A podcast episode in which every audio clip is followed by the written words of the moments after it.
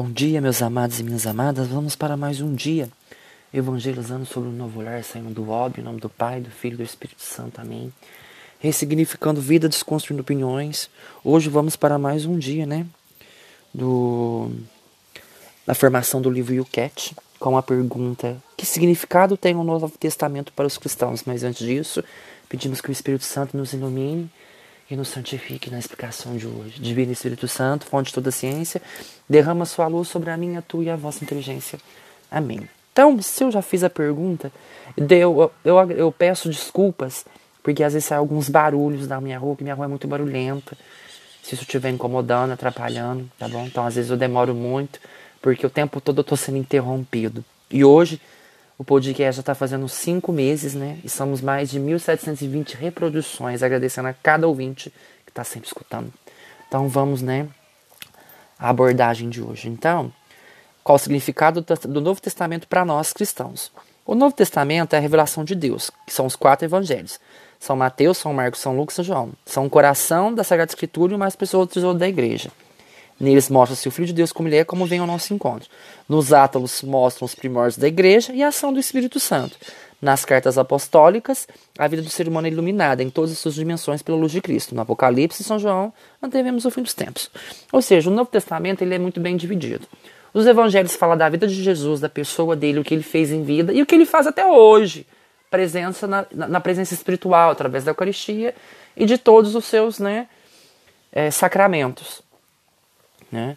E a, o, o, os Atos Apóstolos já é o que? A formação da igreja, os primeiros cristãos, as comunidades como elas surgiram, como é a ação do Espírito Santo. E nas cartas de São Paulo Apóstolo fala a experiência da conversão. Fala como o Espírito Santo nos ilumina no dia de hoje. É a experiência, é a prática, é a entrega, é o abandono. E o, e o Apocalipse nada mais que a revelação, só que não precisamos nos atentar ao Apocalipse das revelações. O Evangelho nos revela muito coisa, muitas coisas também, os dias atuais. Jesus é tudo o que nos queria dizer. Todo o Antigo Testamento prepara a encarnação do Filho de Deus. Todas as promessas de Deus encontram em Jesus o seu cumprimento. Ser cristão significa unir-se cada vez profundamente à vida de Cristo. Para isso é preciso ler e viver os evangelhos. Madeleine de Hebreu diz: através da sua palavra, Deus nos, nos diz quem é o que ele é, quer. Quem ele é e o que quer. Ele definitivamente é para cada dia. Quando temos o nosso evangelho nas mãos, devemos considerar que aí habita a palavra que se tornou carne para nós e que nos quer atingir para recomeçarmos sua vida um novo lugar, um novo tempo, novamente. Olha, o que, que é o Novo Testamento? Uma boa nova. O que, que é uma boa nova? Uma boa notícia é a alegria, é a felicidade, é o amor. Então, a, a boa nova ela não se contesta no, só numa boa notícia. É como você olha o significado da palavra. Mas, para poder explicar melhor, o que, que seria o Novo Testamento?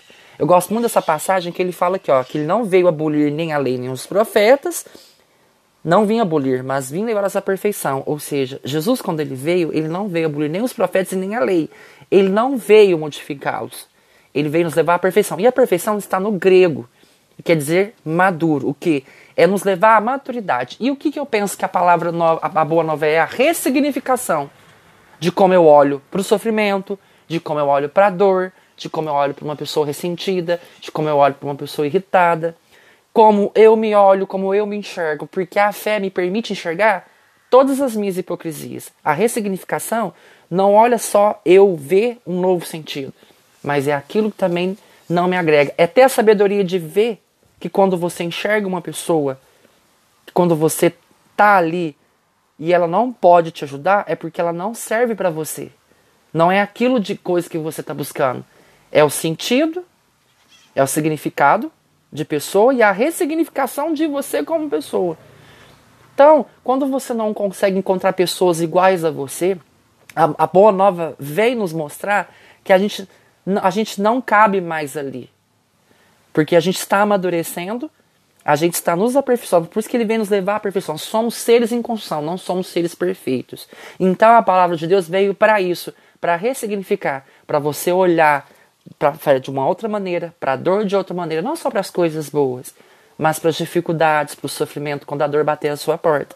Então, esse é o, a, a, importância do Novo Testamento para nós cristãos. E sem ela, a vida fica um pouco mais difícil. Então, que possamos levar todos os dias essa palavra, a perfeição, no termo maturidade. A que ponto eu sou maduro na fé? emocionalmente e espiritualmente. E o que, que precisa de eu me tornar essa pessoa? Deixar que a boa nova te modifique, te transforme e te modifique. Amém? Louvado seja nosso Senhor Jesus Cristo, para sempre seja louvado. Que Deus vos guie, vos guarde e vos proteja. Amém.